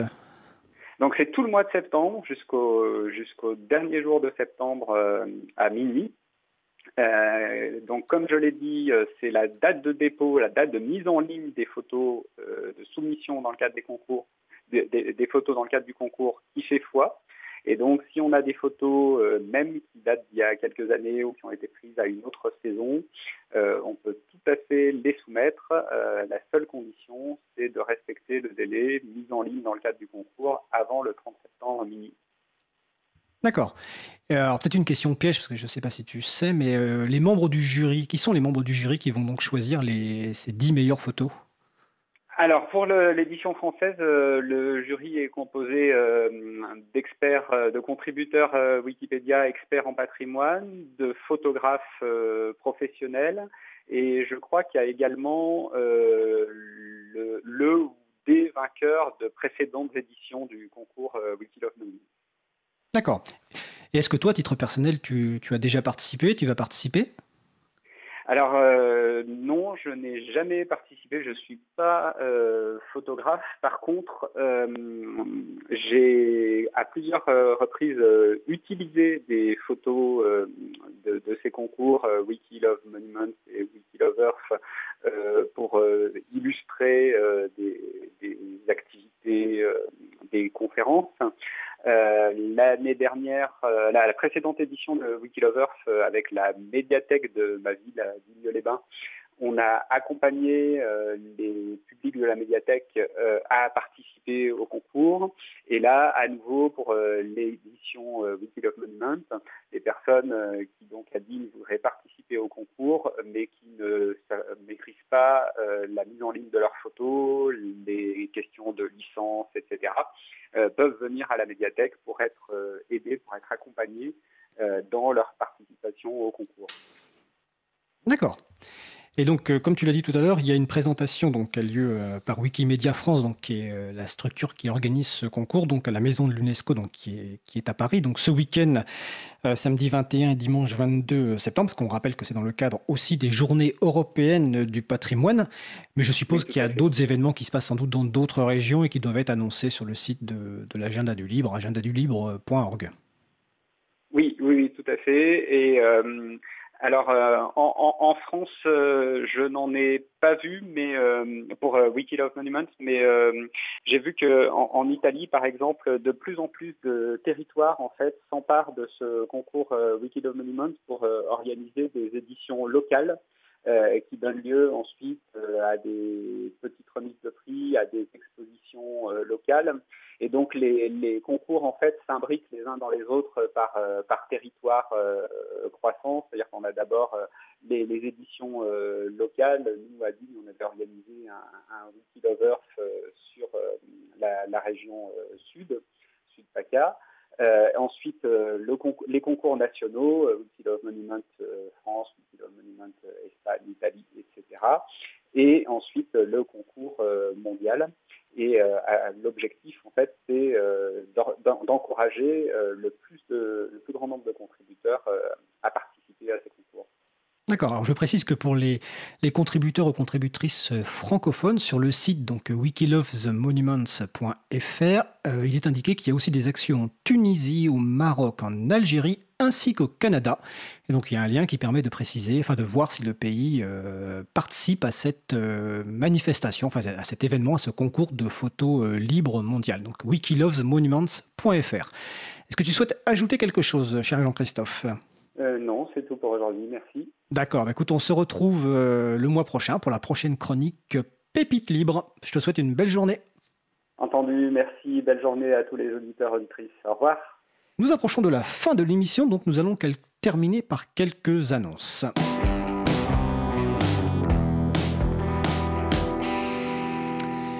Alors, on a un peu de temps parce que un petit peu en avance. Donc les annonces. D'abord, je vais répondre aux questions du quiz, parce qu'évidemment, si j'oublie les réponses. Donc la première question, c'était lors de l'émission du 10 septembre 2019, nous avions évoqué une nouvelle école d'informatique conçue avant tout par des femmes et qui s'adresse aux femmes post-bac. La question, c'était quel est le nom de cette école? Eh bien, le nom, c'est Ada Tech School. Donc le site web, c'est ada-school.com. Alors ça se passe en France, hein, je crois de mémoire que c'est à Paris. Et j'en profite pour signaler d'ailleurs euh, concernant Ada, donc Ada Lovelace, hein, qui est la première programmeuse euh, de l'histoire, le livre de Catherine Dufour, qui s'intitule Ada ou la beauté des nombres. Et je pense qu'on va envoyer prochainement une invitation à Catherine Dufour pour venir nous parler un petit peu de Ada Lovelace. La deuxième question concernait donc le sujet du jour, hein, euh, l'économie circulaire et l'obsolescence programmée, la durée de vie, la réparabilité de nos outils informatiques. Et la question c'était, nous vous avions présenté il y a quelques mois des projets libres visant à rendre des terminaux mobiles non seulement plus libres mais aussi plus durables. Et on vous demandait si vous pouviez en citer un ou deux de ces projets. Donc c'était dans l'émission du 6 novembre 2018. Donc le podcast et la transcription sont en, en ligne sur le site de l'April, april.org et sur causecommune.fm. Et parmi ces projets, Notamment, bah, il y a Lineage OS, Réplicante, il y a le Fairphone, Fairphone, excusez-moi, LibreM, donc qui sont à la fois du matériel, du logiciel libre. Donc euh, écoutez l'émission du 6 novembre 2018 et vous en saurez plus sur ces euh, outils libres. Alors, je vais continuer ensuite. Euh, alors d'abord, avant les annonces, euh, dans le premier sujet du jour, euh, Mario Dill nous a parlé de textes de Richard Stallman, qui est une des personnes à l'origine du mouvement du logiciel libre dans les années 80, qui est fondateur et qui était jusqu'à très récemment toujours président de la Fondation pour le logiciel libre. Alors, je disais dans le, sujet que Richard Stallman est dans, l'actualité depuis ce week-end, mais pas pour de bonnes raisons. Il a été annoncé euh, hier soir la démission de Richard Stallman de son poste de président de la Fondation pour le logiciel libre. Alors cela fait suite à des publications d'échanges de courriels sur une liste interne euh, du MIT, donc une université et institut de recherche américain dans lequel euh, Richard Stallman a travaillé dans le passé, dans lequel il a, toujours un bureau. Ces échanges portent sur les conséquences de l'affaire euh, Jeffrey Epstein, donc le trafic de personnes mineures, conséquences au MIT et notamment l'implication d'un ancien collègue de Richard Stallman, Marvin Minsky, euh, grand scientifique américain et qui a travaillé de très nombreuses années au MIT. Je crois que de mémoire, il dirigeait le laboratoire d'intelligence artificielle. Euh, à noter que Marvin Minsky et Jeffrey Epstein sont tous les deux décédés. Hein. Jeffrey Epstein récemment en août 2019 et Marvin Minsky en 2016. Donc des échanges, qui ont, des échanges de courriels qui ont généré un certain nombre de réactions. Euh, la Fondation pour le Chilim n'a pas donné de, détails concernant la démission de Richard Stallman et on va éviter de réagir euh, à chaud, mais nous publierons euh, une réaction sur notre site. Et en attendant, si vous, souhaitez en savoir plus, je vous invite à consulter l'article du Monde publié aujourd'hui qui relate l'affaire avec les extraits d'échanges, les articles de presse américains euh, et la façon dont ils ont relayé l'information. Donc c'est sur le site du monde.fr. Euh, J'ai pas en tête le titre de l'article, mais je crois que ça fait la une. En tout cas, c'est sur la page d'accueil du Monde. Donc voilà, nous ferons une réaction euh, écrite sur le site de l'April et je vous en parlerai sans doute la semaine prochaine. Alors, je regarde le temps, donc il reste encore quelques minutes pour des annonces. Alors, d'abord, Paris Open Source Summit se déroule à Paris du 10, le 10 et 11 décembre 2019, enfin plus précisément à Aubervilliers, au Doc Pullman. Donc l'appel à conférence est ouvert, donc vous pouvez proposer des, euh, conférences pour cette euh, édition de Paris Open Source 2019, 10 et 11 décembre. Alors le 10 décembre étant un mardi, euh, il est fort possible que nous diffusions en direct l'émission Libre à vous depuis Paris Open Source Summit. Nous vous confirmerons ça nous vous confirmerons ça rapidement. Toujours dans les appels à conférences, il y a le Capitole du Libre qui se déroule à Toulouse les 16 et 17 novembre. Et eh ben, L'appel à proposition de conférences et de stands est également ouvert jusqu'au 6 octobre 2019. Euh, J'en profite pour rappeler que le, même week-end, le 16 et 17 novembre, il y a euh, à Paris l'Ubuntu Party, donc bientôt il y aura aussi l'appel à proposition de conférences et de stands. En ce moment se déroule également la fête des possibles du 14 donc euh, au 29 septembre. Alors c'est des organisations de la transition, donc des centaines de rendez-vous sont prévus en France pour rendre euh, visibles des initiatives locales qui embellissent la société et construisent un avenir plus durable et solidaire. Donc le mot d'ordre de cette fête, c'est c'est possible. Donc c'est possible de manger bio et à moindre coût, c'est possible de se déplacer au quotidien sans polluer, c'est possible d'utiliser des logiciels libres. Donc évidemment, il y a des événements euh, de sensibilisation aux logiciels libres qui sont organisés. Le site, c'est fête-des-possible.org. À Nantes, cette semaine se déroulent les rencontres régionales du logiciel libre, donc le 19 euh, septembre. Ces rencontres s'adressent aussi bien aux services informatiques qu'aux services métiers, notamment donc des collectivités, euh, qui trouveront des réponses à leurs problématiques techniques et besoins euh, fonctionnels. Le site, c'est sur alliance-libre.org, qui est un regroupement d'entreprises du logiciel libre sur la région nantaise. Donc ça se passe le 19 septembre à Nantes. Alors cette semaine encore, eh bien, euh, jeudi soir, il y a la soirée de contribution au libre à la FPH à Paris dans le 11e.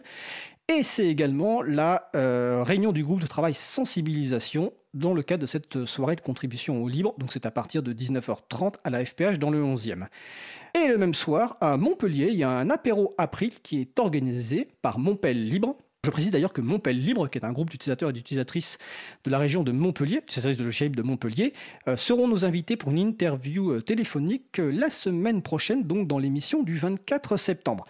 Alors évidemment, tous ces événements sont annoncés sur le site de l'April, april.org et également sur le site de l'agenda du libre. Euh, on m'a signalé donc sur le euh, salon web euh, la semaine québécoise de l'informatique libre, donc dans la région de Montréal, du 21 au 29 septembre 2019. Donc pareil, le site, les informations sont sur le site de l'April. Donc ça dure plus d'une semaine avec des événements de sensibilisation au logiciel libre, donc autour de Montréal, et c'est organisé par l'association qui s'appelle Facile, qui sont des camarades de, bah, un petit peu comme l'April en France. Alors, est-ce qu'il y a d'autres annonces? Oui, je vais en faire une petite rapide. Alors, je me mets simplement sur la bonne page pour ne pas me tromper. Elle est où? Voilà.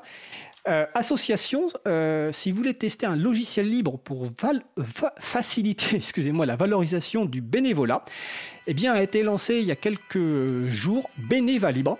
Donc, un logiciel libre destiné à faciliter la valorisation du bénévolat dans les associations, avec notamment euh, à l'initiative le CRAGEP, donc Comité régional des associations de jeunesse éducation populaire de Bourgogne-Franche-Comté, avec le soutien de la région Bourgogne-Franche-Comté, de la Fondation du Crédit Coopératif, avec les conseils et l'appui technique de Framasoft et de l'April. Le développement a été confié à une entreprise du logiciel libre du Nord qui s'appelle Clis21. Donc le site web c'est benivalibre.org et nous aurons la semaine prochaine, si je ne me trompe pas, une interview donc de Laurent Costi qui a piloté ce euh, projet donc dans l'émission du 24 septembre 2019. Donc je crois que j'ai fait le tour des annonces. Si vous pensez que j'en ai oublié, ben, elles sont sur le site agendadulibre.org. Je vérifie sur le salon web si on me signale quelque chose. Non, a priori. Euh, ah oui, on me signale simplement que l'article du Monde, le titre de l'article du Monde dont je parlais tout à l'heure, c'est Richard Stallman, précurseur du logiciel libre, démissionne du MIT et de la Free Software Foundation, donc de la Fondation pour le logiciel libre en bon français. Alors, notre émission se termine. Je remercie les personnes qui ont participé à l'émission. Marie-Odile Morandi, Adèle Chasson, Frédéric Bordage, Étienne Gonu, Jean-Christophe Becquet. Je remercie également Isabella Vanni qui a assuré la régie ce matin lors de l'enregistrement du sujet sur l'obsolescence programmée. Euh, vous retrouvez sur notre site web april.org toutes les références utiles ainsi que sur le site de la radio, causecommune.fm Évidemment, n'hésitez pas à nous faire des retours pour indiquer ce qui vous a plu, mais aussi des points d'amélioration. Toutes vos remarques et questions sont les bienvenues à l'adresse courriel libre à vous april.org, libre à vous tout attaché. Nous vous remercions très sincèrement d'avoir écouté l'émission. Si vous avez aimé cette émission, n'hésitez pas à en parler le plus possible autour de vous. La prochaine émission aura lieu en direct, mardi 24 septembre 2019 à 15h30, et ce coup-ci ce sera totalement en direct. Notre sujet principal portera sur OpenStreetMap, le projet de cartographie euh, du monde de manière libre et coopérative. Donc c'est la deuxième émission consacrée à ce sujet-là. N'hésitez pas à nous envoyer des questions avant l'émission, que ce soit par courriel, sur les réseaux sociaux, sur le salon web de l'émission, par tous les moyens que vous voulez. Et euh, Christian Kess, qui sera notre invité euh, pour parler d'OpenStreetMap, y répondra avec plaisir. Nous vous souhaitons de passer une très belle fin de journée. On se retrouve donc en direct mardi 24 septembre. Et d'ici là, portez-vous bien.